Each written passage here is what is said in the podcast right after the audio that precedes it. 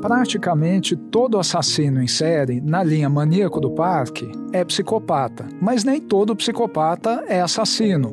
E é com esses que você provavelmente vai cruzar ao longo da vida. As estatísticas variam, mas boa parte dos estudos acadêmicos dizem que pelo menos uma em cada 100 pessoas é psicopata.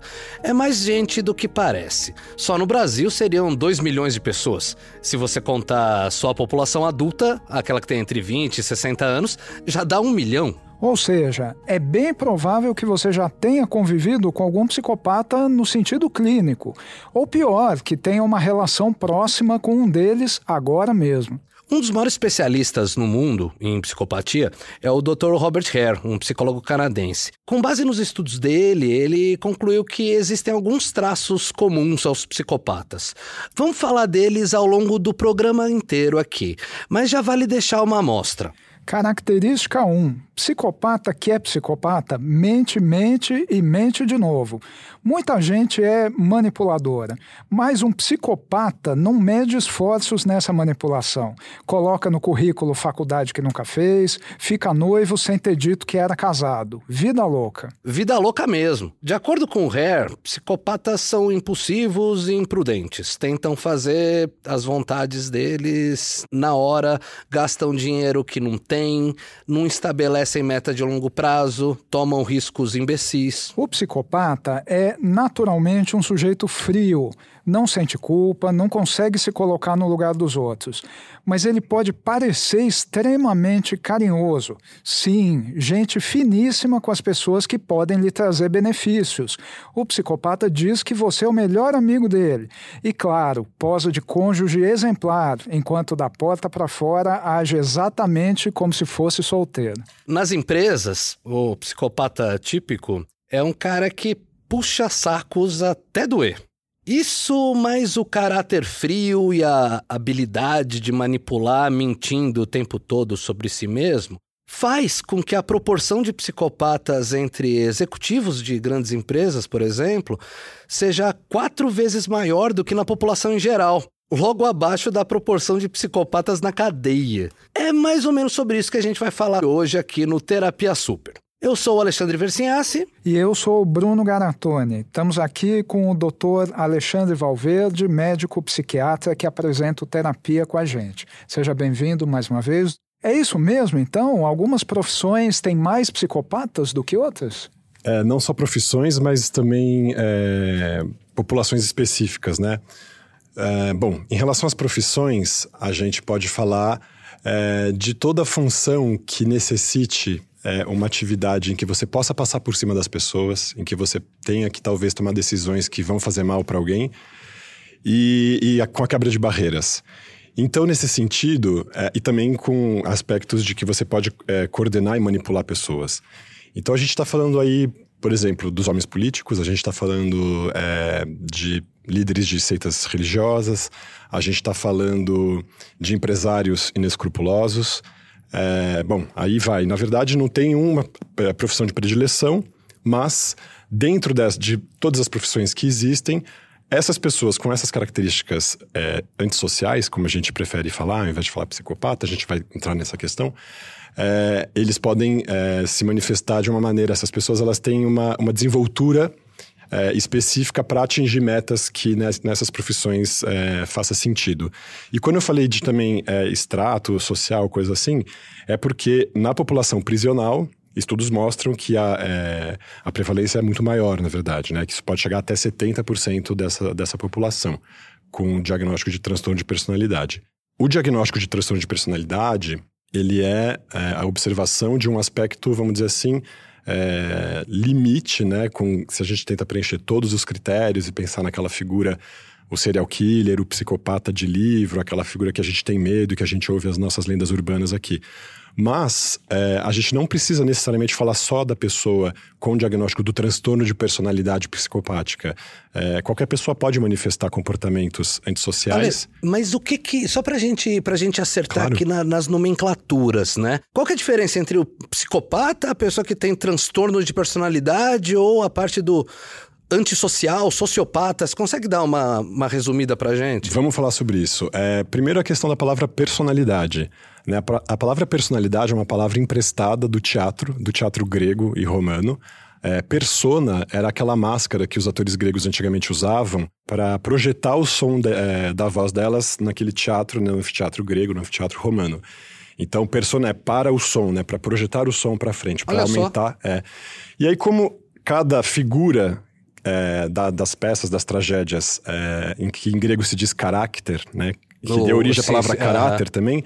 É, tem uma máscara, né? Tem uma, um, um rosto ali que fica identificável. É, a gente foi decalcando essa palavra e ela foi é, sendo usada para delimitar os nossos aspectos, é, os nossos traços de comportamento. Então, bom, então a gente está falando do quê? Se a gente também for pensar na palavra caráter, né, que é a palavra que os gregos também usavam para falar do ator, é, ela significa uma outra coisa ainda. Era o instrumento que era usado na agricultura para fazer o silo da terra, para fazer o arado. Ou seja, caráter é aquilo que fica talhado quando você mexe em alguma coisa, mexe na terra, mexe na pedra, mexe na madeira tal. Hoje a gente fala também, né? A, a, aquela a figura foi talhada de... Tá. na dura, na dureza, na vida oh, difícil. A ideia de formação de caráter, que Exatamente. aí aquilo te entalha, né? Alguma. Uhum. Alguma e aí, pensando, coisa. continuando com essa imagem, então a gente tem ali a matéria própria que vai ser talhada, vamos pensar a pedra, a madeira, o barro, o que seja, e que analogia que a gente está fazendo é que isso são os nossos aspectos biológicos. Então, sim, há um aspecto biológico que determina isso. E há o próprio entalhe, vamos dizer assim, que vai traçando, então, nessa matéria que é a nossa biologia, características que vão prevalecer sobre outras. Então, isso vai acontecendo na pequena infância mesmo, e a gente vê é, histórias, né? Toda a história de uma pessoa com um transtorno de personalidade é uma história marcada por privações, por sofrimento, e isso vai fazendo com que aquela criança a partir daquela primeira resposta que ela já tem biológica, comece a, de um certo modo, uh, se fixar em alguns comportamentos específicos. Ela vai se cristalizando desse modo, e se essa, essa cristalização, essa fixação se dá de uma maneira muito rígida, dentro de um aspecto da personalidade específico, a gente pode falar de um transtorno de personalidade. Mas isso se desenvolve ao longo da infância e adolescência, e nós médicos só somos autorizados a diagnosticar alguém como um transtorno de personalidade depois dos 18 anos. Mas o, existe um componente genético, né? Você precisa ter alguma predisposição uhum. né? para desenvolver aquilo. É, é, os comportamentos, vamos pensar assim, a gente pode pensar, é, e é interessante fazer o caminho oposto, na verdade, pensar nos transtornos de personalidade, o que eles falam do nosso comportamento normal, entre aspas, vamos dizer assim. É, a gente separa 12 é, personalidades patológicas. É, então, o esquizotípico, o esquivo, o passivo-agressivo, o estriônico. É... E aí, o que, que é um esquizotípico, por exemplo? A gente vai um pensar estriônico. em três esferas principais, que seriam os continentes, e cada uma dessas personalidades seriam territórios dentro desse continente. Então, a gente fala do primeiro continente, vamos dizer assim, que são dessas pessoas esquizotípicas, as estranhas, as esquisitas, que estão é, mais ligadas às doenças do tipo esquizofrenia, psicoses e tal. É, os excêntricos, o segundo continente, que é o que a gente chama de cluster B, são os impulsivos, os, é, os exagerados, os manipuladores, e aí entra o estriônico, né, que é a antiga personalidade histérica, que na verdade é um termo machista, porque histeris Sim, em grego é, é útero, né? Uhum. Na verdade o estrião é melhor, porque é o palhaço, aquele que finge. Tem aí o, o narcisista, o borderline, que, é o, que são os impulsivos, né? o narcisista o embevecido de si, e o antissocial também. E tem o, o, outro continente que seria das personalidades esquivas, das personalidades ansiosas e tal, que a gente está falando dos anancásticos, né? Das pessoas com aspecto de uh, obsessivo-compulsivo, mas se a eh, gente... dos fóbicos. Não, legal, mas se a gente for, se a gente for pegar ali, só para alguma referência aqui, uma referência mais universal, tipo o Coringa do filme. Uhum. Então, quer dizer, ele é um cara é, claramente é estriônico, né? Que acho uhum. que o uhum. personagem né, foi feito para isso. E, bom, a gente não, não, não dá para né? é, dá para falar em componente genético ali, tá? A partir do momento que o cara é irmão do... Bom, já dando spoiler, né? A partir do momento que o cara é irmão do Batman, né? Então, e o Batman também tem seus problemas. E, o, mas falando sério, o, e aí pega e coloca, não, aí aquele sujeito que talvez tenha já um componente genético, que aí na, na, na história do filme fica ali meio meio, insinuada, meio, né? meio insinuada, mas ele não, é um cara que sofreu abuso na infância, né? Sim, é, tem... eu vou trazer um dado que é interessante, que fala dessa questão do componente genético. Geralmente, quem transmite essa característica sociopática antissocial é a mãe, não sempre, mas assim, a gente sabe que filhos de mães com traços antissociais, filhos homens, tendem a desenvolver mais sociopatia do que as filhas mulheres dessas mães. É muito interessante, você tem mais ou menos uma distribuição de 75% dos filhos dessas pessoas com é, desenvolvimento de traço antissocial, e geralmente as filhas dessas mães, elas desenvolvem, é, na verdade, um transtorno somático, ou seja, enxaqueca, fibromialgia. E os filhos homens podem ter desenvolver. Podem desenvolver. Ah, Aí tá. você fala, bom, Não, é, não e até foi... Não, desculpa, desculpa interromper, foi, foi até erro meu mesmo. No filme eles colocam um caráter genético muito óbvio. A mãe dele É, tem, é. né, tal. E aí é bem... É, é até esse caso, né, tal, que é da mãe transmitir pro filho homem. Sim, mas aí no caso ainda do Batman, né? A mãe dele, ela. Do- A gente fica na. Perdão, do Coringa. É, a mãe dele é. Ali parece que ela é esquizofrênica, né? Tem, é uma outra coisa É, ainda, é uma outra dimensão. Que também é um problema que tem uma determinação genética e tal. Aí você fica com a pergunta: bom, esse filho que nasceu dessa mãe com um comportamento antissocial vai falar o quê? Ah, foi só a carga genética dela ou foi porque ela agiu como psicopata com ele na infância? E ela o, pri- o privou de, de afeto, ela o privou de atenção, é, ela o deixou desamparado, e essas dores foram infligindo nele esses traços né, de caráter, como a gente falou, que vão fazendo com que ele tenha uma conformação e fique é, repetindo comportamentos das reações dele diante da vida que a gente caracteriza como comportamento antissocial. E aí, nesse sentido, voltando também para essa definição do que é o problema de personalidade, tem muitas discussões que, na verdade, pensam que esses problemas são problemas das relações. Então, a gente teria que falar um transtorno das, da- das relações interpessoais. Porque essas dinâmicas do nosso comportamento, elas se dão nos nossos encontros uns com os outros. E aí, nisso, a gente pode se comportar como histriônico para aquela pessoa que a gente quer seduzir, ou ser engraçadinho, ou se comportar como muito sério para aquele nosso chefe, ah, se comportar como alguém muito esquivo diante do nosso pai, e se comportar como um antissocial eh, diante da nossa namorada, do nosso namorado. Então, eh, Mas onde está a patologia nisso tudo? No, na intensidade? Porque é, esses comportamentos que você descreve, dependendo do grau, eles parecem bem corriqueiros, né? Exatamente. É, a- vamos pensar que cada uma dessas esferas do comportamento fossem peças de um quebra-cabeça. É, na nossa vida, de acordo com as situações que a gente vai vivendo, a gente vai, então, usando uma outra peça do quebra-cabeça. Então, eu fico um pouco mais ansioso na, na relação com aquela pessoa, um pouco mais é, fingidor naquela outra relação, um pouco mais manipulador. Mas a gente tem as nossas várias peças para usar. A gente fala de um transtorno de personalidade quando a pessoa praticamente não tem nenhuma outra peça a não ser aquela daquele comportamento específico. Então, você vê uma espécie de, vamos dizer, de curto-circuito. Assim, a pessoa fica sempre naquele mesmo modo, reagindo daquele mesmo jeito, impelida a ser daquele modo, por talvez o quê? Uma hipotrofia das outras possibilidades existenciais, uma dificuldade de ter exercido eh, uma maneira afetuosa de lidar com as pessoas. Eh, Então a diferença entre o psicopata e a pessoa normal está fundamentalmente no exagero? no exagero, na, na dimensão temporal, né, no modo como isso se fixa no tempo, e isso acaba sendo talvez desses entalhes o mais profundo, então que fica mais marcante. É, não que uma pessoa com um traço antissocial grave, um psicopata, até um serial killer, não possa ser gentil com alguém em um momento, e se você perguntar para aquela pessoa, ela vai falar: Nossa, mas esse homem é super gentil, ele é uma pessoa incrível. E se ela não souber da dimensão de serial killer dela, de assassino em série, ela vai poder jurar para você que ele é uma pessoa boa.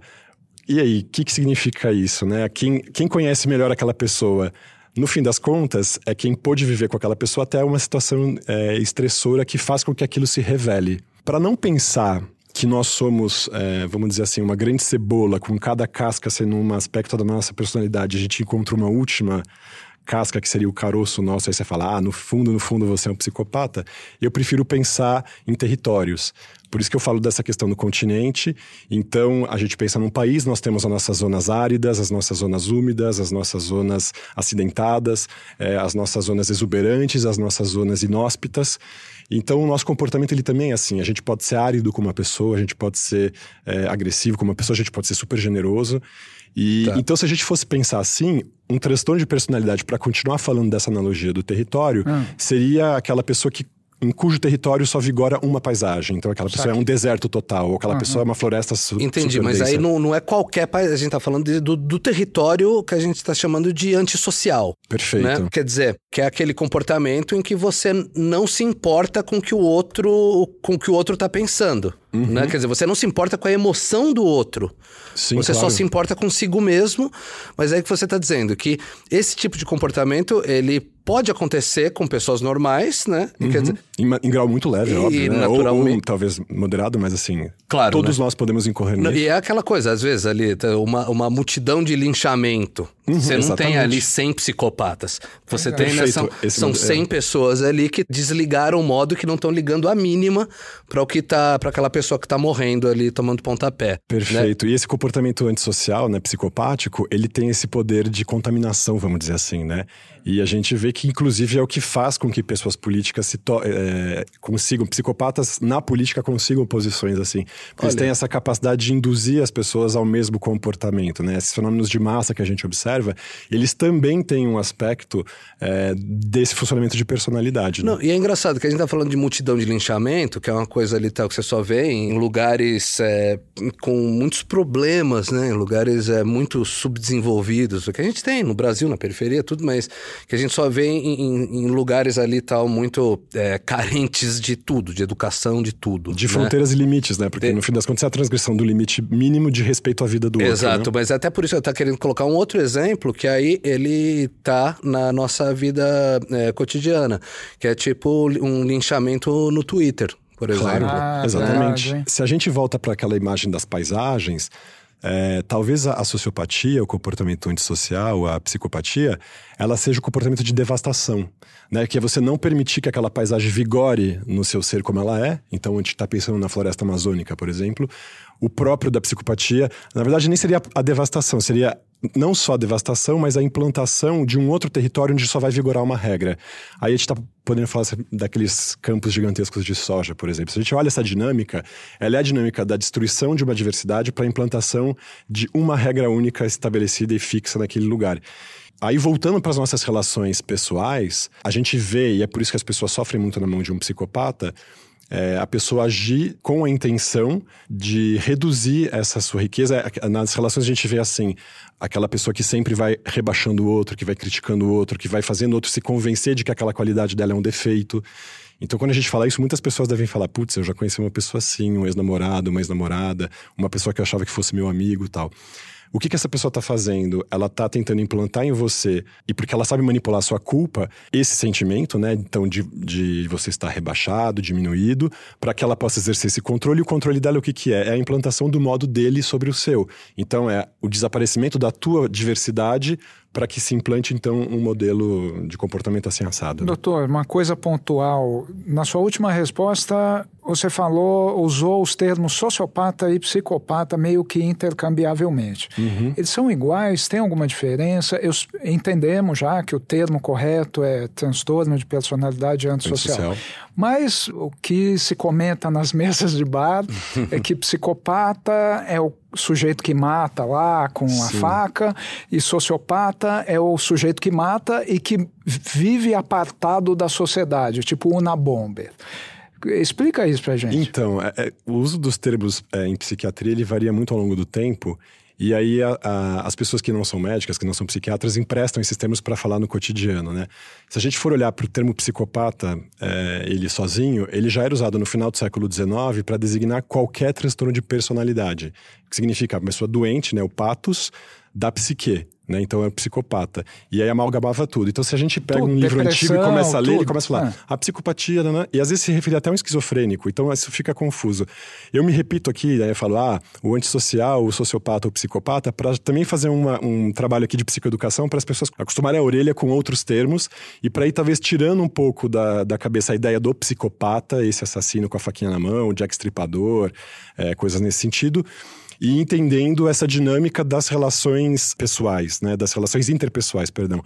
Porque senão isso também não é, é um desserviço, na verdade, né? Pensar assim, ah, o psicopata é só essa figura. Essa figura é uma figura extrema, uma figura com um transtorno grave da personalidade. São poucas pessoas mesmo. Se a gente for olhar para esses daí, a, a a porcentagem desse, desse transtorno é entre 1 a 3% e tal na população. Bastante, pô. Que é bastante, é. claro. É, mas se a gente for ver a intensidade com que comportamentos antissociais, e aí ele fala desse linchamento virtual, isso acontece na sociedade, isso aí já é de novo como a gente estava falando até no nosso último podcast, essa questão de que os problemas em psiquiatria são problemas espectrais. Então você pode passar 80% do seu tempo agindo como um antissocial. Você pode passar 20% do seu tempo. Às vezes você vai passar dois episódios da sua vida agindo desse jeito, mas isso vai fazer muito mal para aquela pessoa, se, por exemplo, isso acontecer no momento de uma separação conjugal. Então, que é interessante até é, usar essa, essa questão Mas da então, separação. sociopata e psicopata é igual. Uh, para a gente, o termo é, Tá. é, Acho que a gente vai tentando nuançar, quando a gente está na conversa de bar, pensando assim: ah, vamos chamar de Boa. psicopata o cara da faca e de, e de sociopata o político sacana? Bom, tudo bem.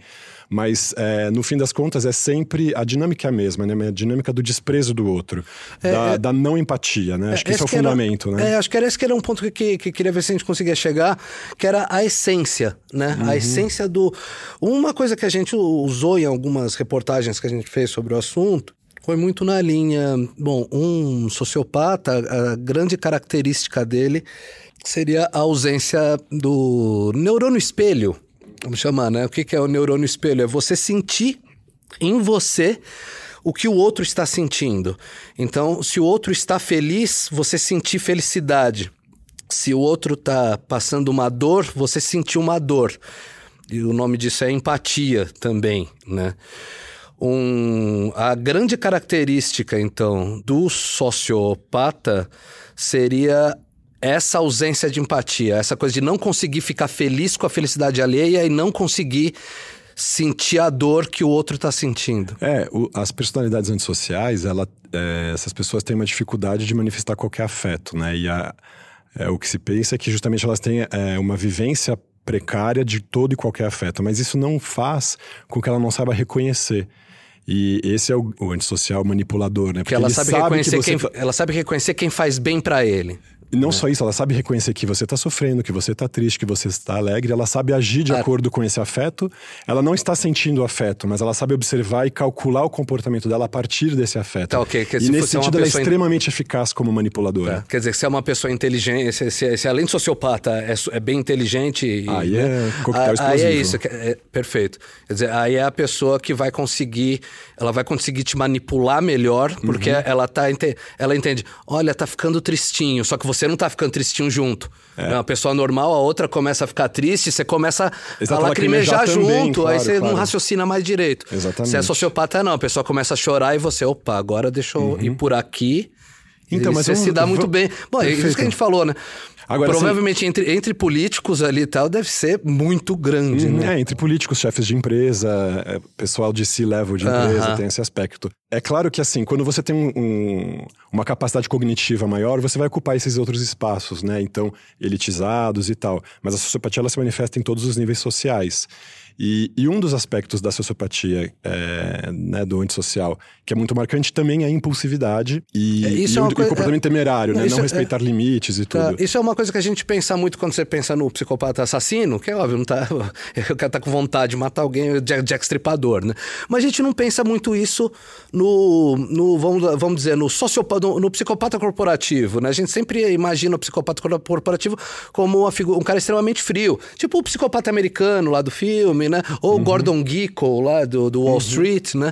Quer dizer, é um cara ali, tá, que a grande coisa dele é a frieza e eu até deixaria meu dinheiro com o Gordon Gekko, eu prefiro deixar meu dinheiro com uma pessoa fria do que com uma pessoa emocional. É, e não só necessariamente os, os CEOs, os CTOs, os CFOs dessas empresas. É, Eu queria dar um exemplo exatamente sobre isso que você está falando, de um comportamento antissocial numa pessoa que aparentemente não tem um transtorno de personalidade é, sociopática, que eu ouvi essa semana, inclusive, de um, de um paciente meu, ele falando de uma colega de trabalho que tinha uma posição é, acima dele, né, hierárquica, então ela tinha o poder de demitir ou contratar, e ela falou que ia demitir uma, uma colega, porque aquela colega estava interessada nele e ela também estava. Então ela falou assim: Pera- o meu pera aí, interesse. pera aí, volta a fita que isso é interessante. A moça ia demitir uma subordinada porque Perfeito. ambas tinham interesse num colega? Exatamente, como ela tinha esse poder, ela avisou, inclusive, o cara falou assim: bom, nem dei muita bola pra ela porque eu tenho avisou, poder. mas cão que late não morde. Demitiu Então, ou não? No fim das contas, a coisa não virou desse jeito, mas assim, a Ele própria ameaça. com ambas, ou não, ou com nenhum. Não sei o desfecho da história. É, a Mas, assim, confidencialidade o que aí, eu achei né? muito interessante dessa história é que, primeiro, assim, a- o despudor com que ela vai assumir isso. Então, você fala, nossa, a pessoa se revelou é, podendo agir como uma antissocial. E talvez, pela raiva, pelo ciúme, pela inveja daquela menina, ela pudesse ter feito isso. Eu acho que ela não demitiu, mas ela fez a ameaça, de todo modo. Suponhamos que ela tivesse feito. E depois ela nunca mais se comportasse de maneira antissocial com mais ninguém, mas naquele momento daquela vida ele fez, ela fez Certo. isso. Aquela pessoa que foi demitida, você não sabe o estrago que você fez na vida dela, a devastação que você causou a partir daquilo. Perfeito. né? Quer dizer, você é uma pessoa normal dentro de uma. de um. De um enredo, certa, né? De De um um- enredo X, você se comporta Perfeito. de forma psicopática. Psicopática, né, exato. tal, e aí o efeito que você tem em cima da pessoa é, é E aí, avassalador. exatamente. E qual que é a vibração afetiva dessas, desse triângulo aí? Vamos pensar nessa situação. A pessoa que se comporta naquele momento como antissocial, ela tá fazendo é, tábua rasa dos sentimentos dela, ela não tá reconhecendo a inveja, o ciúme, a raiva, ela, ela vai dizer que ela está agindo normalmente, que ela está sendo racional. É, ela vai A- fazer aqui tábua rasa do ameaçou outro. de Aqui demitir a outra? Não.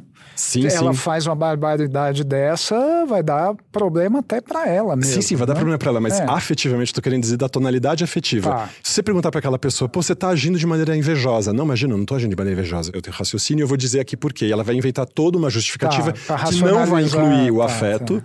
O mais é, sincero seria a pessoa falar: ah, eu tô com inveja de você e ciúme, mas bom, isso aqui vai passar, somos adultos, vamos conversar, o que que tá acontecendo? Seria a reação É, que nós eu esperaríamos. E ela reconheceria naquela pessoa. Você também tá se sentindo assim? Ou eu tô viajando aqui achando que você tá apaixonado pelo cara? Ah, você não tá apaixonado? Pô, então eu também acho que não, mas ah, vamos conversar agora tal. Mas a pessoa tem que fazer tábua rasa da outra também para poder agir de maneira devastadora. Eu já vi acontecer, duas pessoas não se davam, elas falavam mal do chefe, igual todo mundo faz, Uhum. né? E aí uma sabia que a outra falava e escrevia e tal. Chegou num momento que essa outra pessoa pegou e falou: bom, agora ele- eles entraram numa, numa disputa ali, aí esse sujeito A chegou, é, deu um jeito de descobrir a senha do sujeito B, entrou no e-mail, pegou mensagens em que o sujeito B ali descascava o chefe, imprimiu, pá, deu na mão do chefe. Aí o chefe agiu de maneira emocional, demitindo. e deve- ele deveria ter demitido a pessoa que, que veio entregar. Isso é, Sim, isso é sim, ABC. sim, claro, né? é. Mas não, ele agiu de maneira emocional e condecorou quem veio entregar e demitiu o outro. Isso é uma coisa que eu, eu, eu vi acontecer mais de perto e já vi gente me contando exatamente esse tipo de coisa. Aí Ah, esse quando, comportamento- esse- quando o ato chega a ser desse tamanho, que é aquela coisa que, pô, quem faz isso não, não fala isso no almoço de Pois é, domingo, né? é. Ela, quando chega nesse grau, já dá pra dizer ali, não, suje- é, essa pessoa é sociopata, ou ainda fica naquela, não. Ainda pode ser ali tal que, que Ela tem traços. um- O truque nosso na medicina, para não falar que as pessoas são um transtorno de personalidade, isso não pesar de falar, a pessoa tem traços psicopáticos. E aí a questão é, esse Tá, traço, esse é- entalho, é- ele é mais leve ou mais profundo? É Qual a intensidade tá- disso? tá, né? sem- querer ofender a medicina, mas é quase que uma tucanização, né? Aí você fala, você- você não vou cravar que o sujeito é, mas. Quem sabe é, mas a Que gente fala de traço traços mesmo, que eu acho que é o traço, mais traço. sensato, né? É, a gente. é, se a gente for seguir o modelo americano de diagnóstico, eles fazem cinco eixos de diagnóstico, né? O primeiro é o diagnóstico clínico propriamente dito, ah, depressão, ansiedade, esquizofrenia. O segundo eixo já é o eixo da personalidade. E tem pessoas que pensam que não, isso na verdade teria que ser diagnosticado como um eixo 1, como uma doença propriamente dita, e não como características somadas e tal. Quer dizer, tem toda uma discussão em relação a isso. E é por isso que a gente, é, se a gente for fazer um diagnóstico de cada pessoa que vai ao consultório, segundo esse modelo americano, então a gente faz esse primeiro é, diagnóstico clínico, a gente faz um segundo de personalidade, então todo mundo vai ter algum traço de alguma coisa. A pessoa tende mais ao, ao a pessoa tende mais ao controle excessivo, a pessoa tende mais à esquiva, a pessoa tende mais à excentricidade, a pessoa tende mais à sociopatia, ao antissocial, a, a, a essa impulsividade e tal. Então, tem ali, a gente tem que marcar. Aí depois tem as doenças clínicas, e aí a questão é, socioeconômica e tal. É um truque nosso, mas não é um truque nosso, porque na verdade a gente tá. Se a gente for ser sincero, é, a gente não pode fazer um recorte que vai deixar a coisa ou branca ou preta, né? Ou verde ou vermelha, ou azul ou amarela. Não é, é, é tudo nuançado. Se você talvez não é, submeter essa pessoa que pode vir a desenvolver um comportamento antissocial a um estresse, talvez ela não manifeste aquilo. E, e aí acho que a cena clássica, né, em que muitos de nós, ou eu diria talvez todos nós, nos comportamos um pouco como antissociais, é na cena de uma separação conjugal. Ah, É, isso- se a gente é- volta para essa questão de fazer tábua rasa do afeto do outro ou de si mesmo, e o ímpeto que a gente toma e a violência devastadora para com o outro e tal, É, a Mas gente não pode, pode ser ser- uma eu- separação amigável? Pode, não, claro que pode. Claro, eu tô falando só que a gente pode.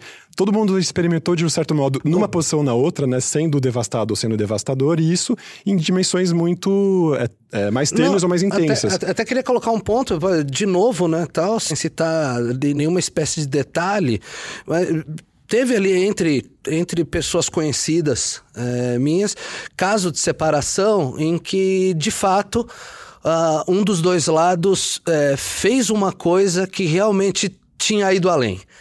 Eh, quer dizer, já não era uma né? separação amigável, mas normal, né? Eu já tive várias separações não amigáveis e tal. Ou todos nós, né? E aí não, ela, ela teve, te- teve um grau a mais e foi muito difícil para eu aceitar isso. Eu só comecei a aceitar quando uma outra pessoa muito próxima pegou e falou: não, é, ela provavelmente tinha desenvolvido algum ódio muito grande por Claro, estar é, se sentindo. por isso, mas se você presa, perguntar se assim, ela tava tal. com ódio, ela vai dizer que não, E- né? e- não, e era, e era aquilo ali, tá? tipo, era, um- era uma coisa que chegava nesse grau de não aceitável, igual Uhum. esse caso de botar o print na mesa do chefe. É, ultrapassou esse limite. Mas que é isso, que no conjugal ali, né, tal, quer dizer, a, a coisa às vezes chega num ponto, né, tal, em que é mais comum, né, observar esse É, tipo a gente de pode comportamento. incorrer nesse comportamento que é é um comportamento de desinibição, se a gente for pensar assim, né? A pessoa falar "Ah, estava tomada pelo ódio e aí ela não conseguiu usar aí a- as capacidades cognitivas superiores dela, do lobo pré-frontal e tal. E, e aí ela, ela teve essa ação antissocial naquele momento. E Não, e é- biologicamente, pro transtorno de personalidade, então vamos voltar para aquela figura típica, assustadora e tal e tal.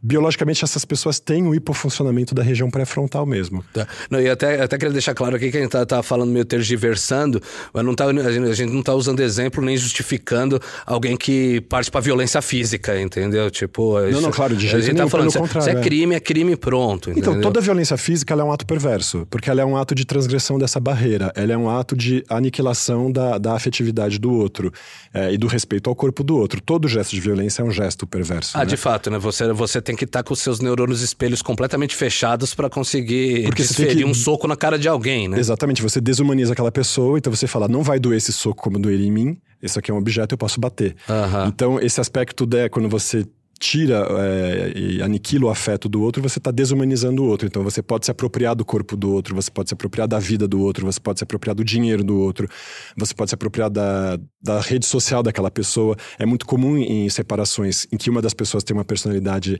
com traços antissociais, é, você vê a figura antissocial tentando minar a vida e o entorno daquela outra pessoa, tentando convencer parentes e amigos de que quem está errado na situação é o teu cônjuge. Então, essas dinâmicas é, sempre, né? Ah, tá. Até aquele momento que começa a rolar aquela fofocaiada, né?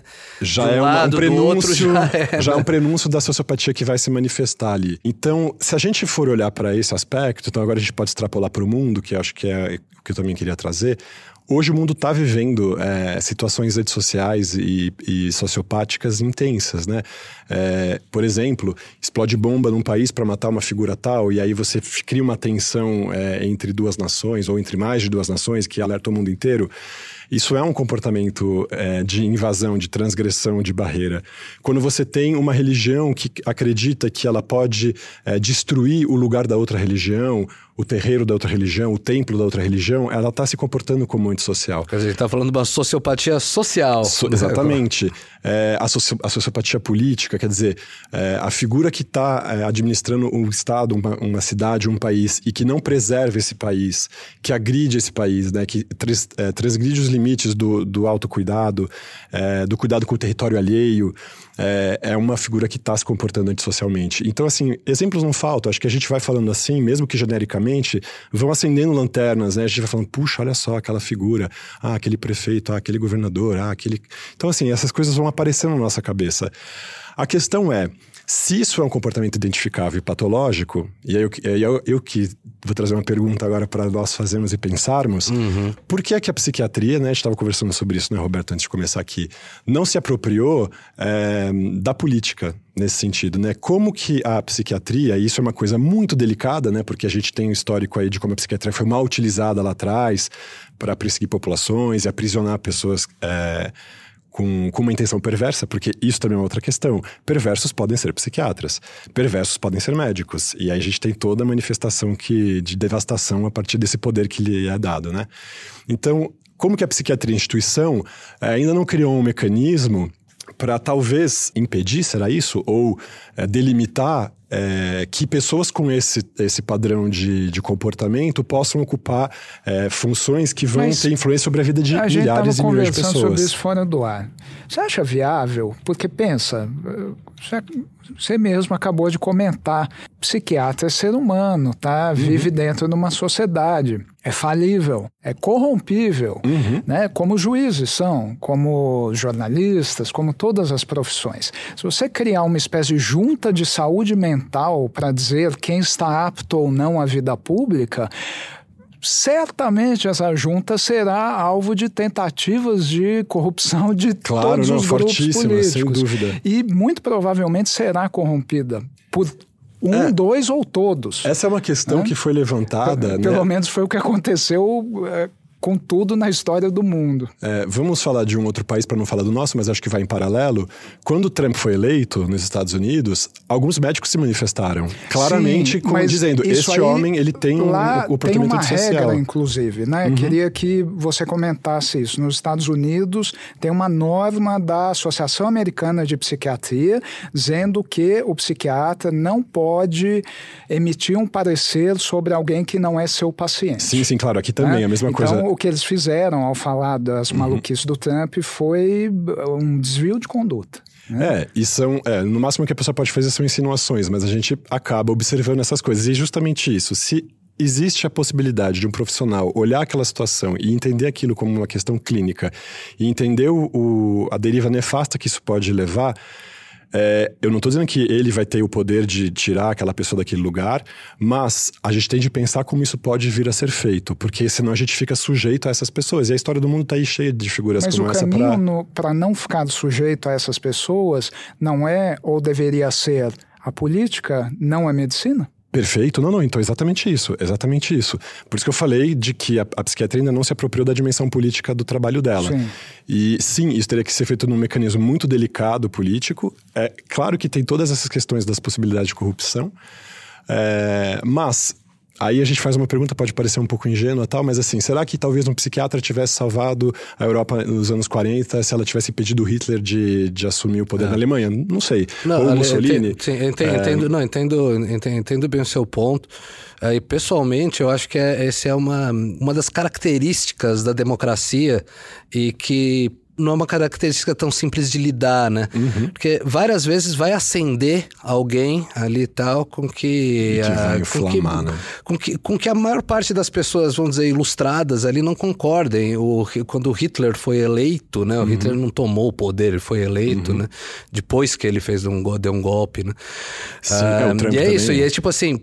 O que a Alemanha entendeu ali foi bom Claro. Votaram nesse cara para chanceler, vamos lá, daqui quatro, vamos esperar daqui uns anos aí e tentar, e tentar voltar. Co e eu acho que assim, se, se não é desse jeito, aí o único jeito que você faz é falar, não, se você entra muito, ele eventualmente faz uma junta, essa junta passa a ter o poder, né, tal, ela passa a pegar e fala, não, claro, vou colocar é. quem eu quiser. A junta, a gente tá, a gente, eu nem falei que ia trazer uma resposta, eu trouxe não, uma não, pergunta claro, para é inquietar as pessoas, mas assim, é uma das dimensões possíveis da, dessa apropriação da política pela psiquiatria.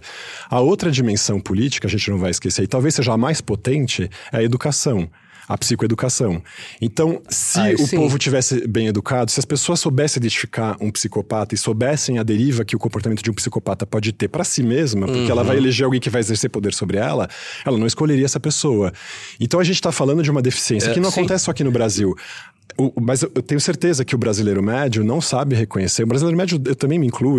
Essas dificuldades de ver isso, é, ela está distribuída em todo mundo, assim. Mas a gente é cego para poder identificar essas coisas na maior parte das vezes. A gente fica embevecido e maravilhado com o comportamento de alguém que é sedutor. Aí vai falar assim, pô, aquela pessoa está tentando me seduzir, qual que é a dela? Perfeito. Se a gente tivesse algum tipo, a pessoa não precisava né, ser, ser formada em medicina e psiquiatria para ser a pessoa que tem noção sobre isso, Perfeito. né? Se isso fizesse um pouco de parte da educação Exato, poderia mas- ajudar bastante. Aí né? eu acho que isso é uma exortação para quem define essas políticas. A, a psiquiatria, a questão das personalidades, a identificação de quadros simples, ela deveria ser ensinada na escola, no colegial. Qual é a assim, eu vou fazer uma pergunta provocativa, assim. Qual é a função da gente aprender o ciclo de Krebs ou ficar decorando quantas proteínas tem no RNA de sei lá o quê? É, que é o que a gente acaba estudando na escola para ficar acumulando conteúdo, ou saber a data exata de um evento tal. Não, na minha- é. Se, se a gente não está preparado para a vida e a gente, quando se confronta com personalidades patológicas, inclusive os nossos próprios traços patológicos, a gente não sabe identificá-los. A psicoeducação, ela não tem que ser feita no consultório médico, ela acaba sendo feita no consultório médico porque ela não foi feita na escola.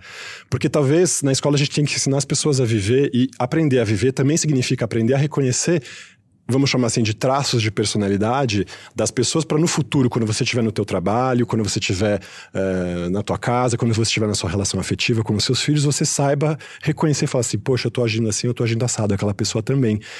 Doutor. essa fineza, eu espero que um dia a gente atinja na educação, não só do Brasil como do mundo, mas Também. Mas É uma então bandeira que a gente tem vamos que levantar. tentar em um minutinho dar uma nanopsicoeducação para as pessoas, porque eu estava pensando o que fazer diante de um psicopata. Bom, se ele tiver com uma faca, você sai correndo. Mas e o, como lidar com um psicopata corporativo? O que, que eu devo fazer? Eu devo confrontar? Eu devo chamar minha mãe? O que, que eu faço?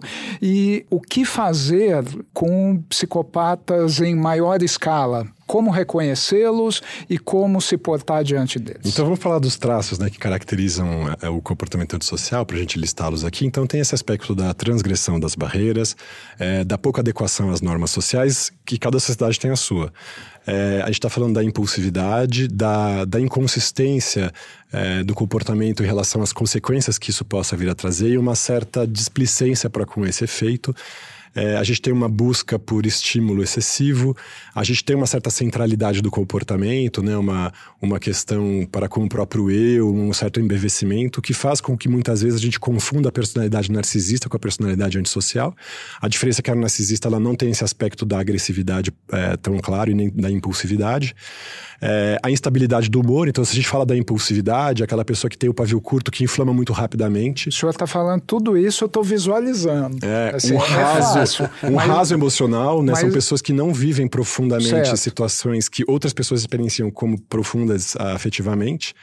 Mas e agora? Faz o quê? Sai correndo, confronta, pede ajuda para alguém? Ou Maravilha. cada caso é um caso? Então, é, para aquele transtorno de personalidade com T maiúsculo, o que a gente fala é evite essas pessoas, elas não têm cura. Eu estou falando do transtorno de personalidade, o aquele bem grave. beleza. é. É, bom, Aquele que agora... alguém que vai te ferrar mesmo. É, agora sim, uma das outras coisas também que faz parte da- do aspecto antissocial, do traço antissocial, é a pessoa não perceber, isso na verdade qualquer transtorno de personalidade, é a pessoa naturalizar aquele comportamento, que a gente chama de uma palavra difícil em, em psiquiatria, né, que é egosintonia ou egodistonia. Então são comportamentos que na personalidade patológica ela é egosintônica, né, é- ela, ela aceita aquele comportamento, ela não, não entende que ela precisa lutar contra aquilo. Que é muito diferente de uma pessoa quando está sofrendo alguma coisa e fala, não, esse pensamento obsessivo não é meu, essa dor não, eu não tinha que estar vivendo, e vai procurar ajuda. Então são pessoas que muito dificilmente vão procurar ajuda, é, psiquiátrica ou psicológica. Quando vão procurar ajuda psiquiátrica, geralmente são por causa de comorbidades, então são pessoas que tendem mais a utilizar drogas, que tendem mais a ter um comportamento promíscuo sexual, que tendem a, a, a serem mais eh, ansiosas e impulsivas, então às vezes ele vai, ele vai levar esse aspecto para consulta ele vai querer cuidar disso, mas exatamente esse nó mais complicado, essa cristalização aí do comportamento, ele não vai questionar. E se a pessoa não colocar isso em questão e ela não estiver insatisfeita com esse comportamento, ela não vai mudar. E aí, bom, falando da figura lá com T maiúsculo, mas falando dos, dos nossos traços com T minúsculo aqui, que todos nós temos os nossos, primeiro reconhecer.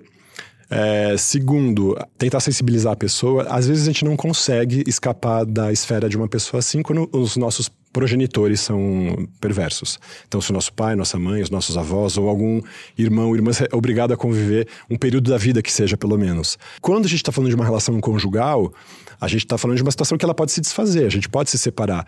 Mas o que a gente observa também é que há muita dificuldade em é, um casal se desfazer, né? A pessoa que está sendo abusada ali, a pessoa que está sendo devastada, de conseguir se desvincular. O que a gente fala é se a pessoa percebe essa dificuldade, percebe esses traços é, no cônjuge, né? Que ela procure ajuda para se preparar para poder fazer essa, essa separação. Quando você está numa empresa, o que, que a gente faz? Nas empresas não existe comitê de saúde mental que vai ter alguém que vá é, inclusive entrar na empresa e falar assim, putz, acabei de perceber por avaliações e questões de todos os, os, profissionais que justamente o CEO da empresa é um perverso. O que, que a gente vai fazer? Não existe esse mecanismo nem, nem no mundo público, nem no mundo privado. É, o que a gente acaba esperando é o tempo fazer o trabalho dele, porque o que acontece? A pessoa fatalmente vai manifestar esses comportamentos em algum momento e vai ser afastada do trabalho. Assim, tem histórias gente, de, de um monte de presidentes de empresas que são afastados por assédio, por abuso. É, eu, acho que, eu acho que vale a pena entrar nesse ponto também, né? Até em reportagens que a gente fez sobre, sobre psicopatas no trabalho, uhum. que entra justamente é, quem tem isso tende a subir, a subir bastante rápido, mas também não dura muito, porque acaba fazendo, acaba fazendo besteira muito cedo. É, ah, que tipo de besteira? O que você está falando? É alguém que, vai, que muito facilmente vai entrar para assédio sexual, assédio moral, quase que diariamente. Sim. É vai ser o modus operandi do sujeito. Sim. Exato. E assim, o que a diferença do, do, estrago que a pessoa pode fazer, né, o, o, psicopata, o sociopata pode fazer na vida de alguém, vai depender do nível de tolerância que ela tem para aquele comportamento sociopático, né? Então, é, a pessoa que vai dizer que não, não está apanhando do marido, né? É, a pessoa que vai falar, não, mas o meu patrão faz isso porque ele tem que ser assim, ele tem que ser duro, senão a gente não trabalha. Ou esse chefe político tem que fazer assim, senão o povo não se mexe. Qual é o momento que a gente aperta o botão do impeachment, assim, né? Vamos, você não vai ser mais meu cônjuge, você não vai ser mais meu presidente, você não vai ser mais. É, mãe, pai, desculpa, não quero mais conviver com vocês. Que momento a gente aperta esse botão? Quanto mais tempo a gente demora, mais estragos são feitos. Uh, Ale, tem, um, tem, tem uma situação em que não dá para apertar o botão que é quando o seu filho é psicopata. Tem um filme sobre isso, precisamos falar sobre Kevin, né? Uhum. E não é um mito, né? A figura uhum. da criança que nasce com três anos de idade, ela tá, ela tá matando animais e com seis anos de idade tá afogando coleguinhas, né? É, entre aspas, quer dizer, você já tá, tá, tá um comportamento, é uma pessoa extremamente perigosa e que muito cedo já começa a fazer coisas terríveis, começa uhum. a, a estuprar com 11 anos de idade. Sim. E essa pessoa é seu filho. Cara, eu sei que não tem uma resposta fácil, o que, que você faz, mas aí, da sua experiência, de tudo, é... o que acontece? Ótimo, é uma pergunta bem difícil. Assim, em relação a alguns comportamentos, talvez a impulsividade, né? A gente pensa assim, bom, se a pessoa não consegue refrear o ímpeto dela de machucar outra, se a gente tentar controlar a impulsividade, talvez a gente consiga diminuir isso. Então, a gente pode medicar talvez com algum estabilizador do humor, alguma medicação específica para controle da impulsividade, tentar fazer a pessoa ficar menos irritadiça com algum antidepressivo e, e controlar também. É, a impulsividade também é controlada por antipsicótico e também uma questão toda de paranoia que o um antissocial pode desenvolver nessa questão da, de uma possível perseguição contra ele e tal. Quer dizer, tem uma série de nuances, só que sempre vai ser só sintomático. A gente não tem uma medicação nuclear, a gente não tem alguma coisa claro. que trate o problema problema. Não, e, e, até entrando na parte do. Na parte precisamos falar sobre Kevin, é aquele problema que você tinha falado antes, né? Que você só pode diagnosticar, diagnosticar depois, depois é. dos é, 18, né? É, o que a gente chama na infância é de transtorno de conduta. Na, na adolescência, principalmente, na, na, infância, claro, já pode acontecer, como você falou, maus tratos contra os animais, tendência à mentira, né? Isso é uma outra, um outro aspecto também do, da sociopatia que a gente não listou agora há pouco, né? A tendência a mentir, a enganar. É, pode estar observado já desde a infância. Então você vai acompanhando aquela criança. Quando aquela criança se torna adolescente, ela tem corpo, inclusive, para poder é, praticar maldades e outras uhum. coisas, né? E ela vai tendo acesso também, porque já passou da maioridade e tal, a, a lugares que ela não poderia antes. Eu estava é, estudando até esses dias antes de vir para cá, pensando já na, nas coisas que a gente poderia falar. E uma das coisas enumeradas por muitos teóricos, que é uma questão super difícil, é, e a gente está falando aqui dos transtornos de personalidade psicopáticas, os muito graves, tá? A gente não está falando de qualquer pessoa hum. que, se, que, que haja por irritação, não é isso. É, será que não seria mais conveniente criar um território onde a gente possa colocar essas pessoas e elas se apartem do. Eita! É bem. Tá, é bem tá vendo, mas isso. Vendo muito ficção, doutor. É, então, mas isso, mas isso tá em junta livro, psiquiátrica, inclusive. É. território apartado, tá é bem série é do uma Netflix. questão. É, eu não, eu não sou é, partidário dessas questões, tô falando só que são questões que se levantam. Sim. Para você ver até o nível que a gente pode chegar de questionamento, porque a gente não sabe o que fazer. Ao ponto, o que eu tô querendo apontar é isso, Sim, na verdade. sim, é assim. É uma coisa tão desesperadora que você fala, essa pessoa Não, vai não. fazer mal. O que, que a gente pode fazer? A gente chegar ao ponto de pensar, vamos inventar um território para deixar essas pessoas. Isso não vai existir, não E existe vem esse cá, país no o mundo, senhor né? Mas comentou remédio pode ser uma solução nesses casos aí. é, não é exatamente uma solução. A gente pode mitigar. É, é, é. Se o cara continuar tomando remédio, ele fica sossegado ou pode ter uma hora que, mesmo com remédio, ele despiroca? Sim, e... sim, não pode, claro. Pode. É, a medicação, ela, ela, ela modula o estado afetivo, ela pode modular um pouco a questão da impulsividade, mas a intenção é, da maldade, a intenção de fazer aquele gesto que vai ser transgressor, ele tá ali. Se a pessoa quiser exercê-lo, ela vai- talvez não vai fazer isso impulsivamente, mas ela vai, vai fazer isso de maneira calculada. Só para voltar para aquele tema que eu tava falando da, da ilha dos psicopatas, vamos dizer assim, Ó, isso aí dava um reality show bom, cara. é, imagina, né? É, Tipo Fortnite. Assim, Pensando- é, Férias- sobrar o de, férias É. com psicólogo. É, eu fico pensando assim, na psiquiatria como instituição, né, da, da sociedade, olha a resposta que ela talvez queira dar, né, não vai chegar nessa resposta, mas assim, de transgredir então o espaço do psicopata, né, então fala assim, cara, você não vai ficar aqui, a gente vai invadir, né, vai tirar o teu corpo do lugar e vai colocar em outro e você vai ficar a- a- apartado do mundo, porque a gente vai agir de maneira sociopática com você, né, vamos dizer assim. Você, entende? Ah, Parece Não, um pouco o- essa... Ou não, e assim. Uma, eu- re- uma revida na mesma moeda, parece um pouco Eu- eu nesse lembro, sentido. ah, Mas quando- isso são elucubrações, Mas por é favor. Não, não, não, Pavião. não, mas sem, sem, não, e sem dúvida. O, até quando, quando a gente fez uma reportagem sobre crianças psicopatas, a gente conversou com muita gente e tudo.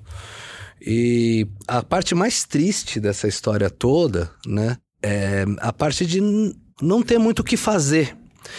E aí, o que, quando você não tem o que fazer dentro de uma coisa dessas, ah, dentro de uma sociedade civilizada ali, quer dizer, se você pensa ali, nazismo na Alemanha dos anos 30, as pessoas ma matavam, não tinha problema, não, não tinha problema. E não precisava ser judeu, não. Tipo assim, Sim, sim. pegasse ali, pegou e falou: não, isso aqui é, é antissocial, tanto que alcoólatra também, morria e tal. Ou, ou morreu ou era castrado, né, tá, pra- pra- pelo projeto de sociedade. Então, ah, eu entendo direitinho, assim, então, de um ponto que você colocou, de falar, não, talvez apartar, né, tal, porque realmente, às vezes, se, se, eh, talvez a parte de apartar seja a forma mais civilizada de lidar com uma coisa que não há o que fazer. É um bichinho ali, bichinho que eu digo, psicopatinha ali e tal, que mais ou menos hora pode pegar e pode É, enfiar muito- uma essa faca no teu questão é super pescoço. difícil, Você vai fazer o quê, É, é né? super Isso existe, inclusive, manicômios, presídios, Sim, não, né? A a- sociedade é, tem um... Na década de Uma série 10 de- ou Mas a 20, se não pessoa tem que ter feito já, né, tal, Ah, tipo, entendi, né, entendi. você puxar um, Como mani puni- é. pu- puxar um manicômio pro resto da vida, você tem que ter matado alguém. Tem, tem. é. É, então, mas isso, quando a gente fala da, da ilha dos, dos psicopatas, vai, vamos brincar de novo com isso. A gente tá falando daquela figura nefasta que sai matando muita gente, do serial killer, desses, dessas Mas esse figuras. aí já dá pra ir pra cadeia. Então, ele acaba indo e o sistema. Só que é, alguém tem que morrer antes. E aí a pessoa acaba ficando reincidivante e fica presa a vida inteira. No fim das contas, a gente acaba criando isso, só que num cenário de grades, né? É, mas tô falando assim, é uma ilusão engraçada, né? É, um- é uma fantasia curiosa, né? Pensar nisso. E eu tava. Eu achei isso em livro, isso aqui é Sim, interessante. sim. Falar assim, nossa, olha que coisa, como alguns teóricos pensaram nisso, assim. Sim. E é, algumas outras pessoas, e aí nos anos 10 ou 20, eu não estou me lembrando, mas foi o prêmio Nobel, o primeiro prêmio Nobel de Portugal, foi o, o médico que desenvolveu a lobotomia. E que também, por muito tempo, foi um recurso para lidar com isso. O que é que você faz? Você pensa, bom, não sei o que fazer, não dá mais para fazer nada, as medicações não fazem efeito, vamos fazer uma incisão no cérebro daquela pessoa e desconectar é, a parte que vai fazer com que ela haja então, a gente inibe qualquer ação motora daquela pessoa, né? É, é um- é uma situação completamente aberrante também ao mesmo tempo, né? E, e é uma situação de violência. Tanto é que ela foi usada como... é, ela foi usada perversamente pela própria psiquiatria contra pessoas que não deveriam ser lobotomizadas e talvez ninguém deva ser Sim, mas lobotomizado. alguém. É, exato, mas começou E- com uma coisa, tentava. Vamos ser o mais civilizados possível. né? Ótimo. E Então- aí a gente chegou numa questão que é exatamente isso que eu queria apontar desde o começo. Todos nós podemos nos comportar de maneira antissocial, inclusive a própria psiquiatria. Então, é, estar atento a esse comportamento, estar atento a, a essas derivas, entender quando a gente está é, fazendo tábua rasa do próprio afeto e fazendo tábua rasa do afeto do outro, quando a gente está incorrendo em alguma violência, que seja a violência do apartar ou a violência do mexer no teu corpo, a gente tem que levantar essa pergunta: estamos sendo sociopatas? Aquela pessoa está sendo sociopata? Dá Que para é apontar isso? alguma coisa, a gente fazer um esforço para mudar isso? Que é isso, a gente não, não tem respostas prontas, né? Seria de uma empáfia gigantesca, né? A gente a- achar que já teria respostas prontas para tudo isso e o, o debate fica aberto. É, eu queria trazer uma questão espera, também né? que eu acho que é interessante, a gente acabou falando muito rapidamente, né? Mas essa questão da, da- do uso de algumas religiões por pessoas né, com comportamento antissocial que podem se manifestar como líderes de seitas que vão se suicidar, por exemplo, né? Então você vê aquela coisa, a pessoa que vai manipulando massas de pessoas que vão promover o suicídio ou que vão promover uma inquisição ou que vão promover uma é, uma queima de terreiro e de figuras é, importantes para uma ou outra religião, é interessante porque essas pessoas que são líderes dessa seita se arrogam. Então, sabemos que ele seja o, o psicopata de livro com T maiúsculo ali, né? Com P maiúsculo. Aham. É, elas se arrogam serem representantes divinas e serem é, sacerdotes e tudo mais, numa conexão direta com a deidade e tal. Se a gente for considerar, eu vou considerar agora só monoteísmo, tá? É, cristão, católico, judaico e tal. O, o afeto que, que talvez seja o privilegiado nessas religiões é a culpa. Então seria assim, a primeira experiência nossa para a conexão com a deidade, considerando o modelo monoteísta de pensar, seria a própria culpa. E a partir da culpa, então, a gente entra na nossa expiação dos pecados, a nossa dor inicial e tudo mais, e acessa isso que se chama Deus. É, o psicopata, se ele não tem culpa, se ele não sente essa culpa, ele está privado é, desse primeiro vagão aí para entrar no, no trem para ir em direção à deidade. Curiosamente, são essas pessoas que usam esse discurso para manipular as outras, manipular a culpa das outras, porque aquelas pessoas que estão procurando templos. ah, perfeito. Estão E que acabam se tornando líderes, né? em alguns Exatamente. porque a pe- a pessoa ela, ela consegue sacar que as outras pessoas, a culpa que tem nos outros e Perfeito. manipular isso. Exato, porque a falar, culpa bom, move, a culpa nos move, né? Sim, ah. Toda a humanidade que não é psicopática, ela é movida também a partir da culpa. E isso é uma das coisas que falta no psicopata, é essa noção de que uma coisa negativa tem uma reverberação negativa na gente, que é a, a sensação de culpa. E Ele não acaba- experimenta isso. E que acaba se virando uma bela Exatamente. vantagem pra ele, E, né? e aí, então, acho que aí, pra, só para encerrar com aquela questão que você me falou, como que a gente identifica um psicopata e como a gente se protege? Sempre que a gente entender que uma pessoa está manipulando a nossa culpa, se a gente está numa conversa com alguém e se sentindo muito angustiado, muito culpado na lida com aquela pessoa, a gente tem que se perguntar: será que essa culpa que eu estou sentindo não é exatamente a ferida por onde o, o sociopata vai me parasitar? É, na, na igreja, né, nessas instituições religiosas, será que essa minha culpa por ser pecador não é exatamente a ferida por onde aquele líder perverso vai me parasitar? É, no âmbito político, será que a nossa dor de ser o cidadão brasileiro, americano, sei lá o quê, não é o que está me permitindo deixar um psicopata ascender o poder? Então, todas essas situações, a gente vai é, criando um jogo que é interrelacional. Você tem a culpa deixando o parasita é, se acoplar.